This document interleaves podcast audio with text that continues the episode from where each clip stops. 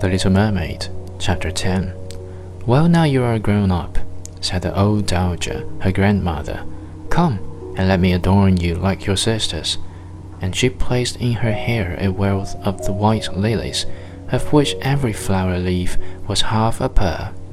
Then the old lady ordered eight great oysters to attach themselves to the tail of the princess to show her high rank. But they hurt me so, said the little mermaid. Yes, I know. Pride must suffer pain, replied the old lady. Oh, how gladly she would have shaken off all these grandeur and laid aside the heavy wreath. The little flowers in her own garden would have suited her much better, but she could not change herself, so she said farewell and rose as lightly as a bubble to the surface of the water. The sun had just set when she raised her head above the waves. The clouds were tinged with crimson and gold, and through the glimmering twilight beamed the evening star in all its beauty. The sea was calm, and the air mild and fresh. A large ship with three masts lay becalmed on the water.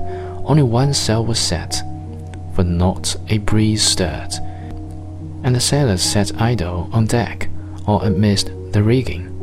There was music and song on board, and as darkness came on, a hundred colored lanterns were lighted, as if the flags of all nations waved in the air.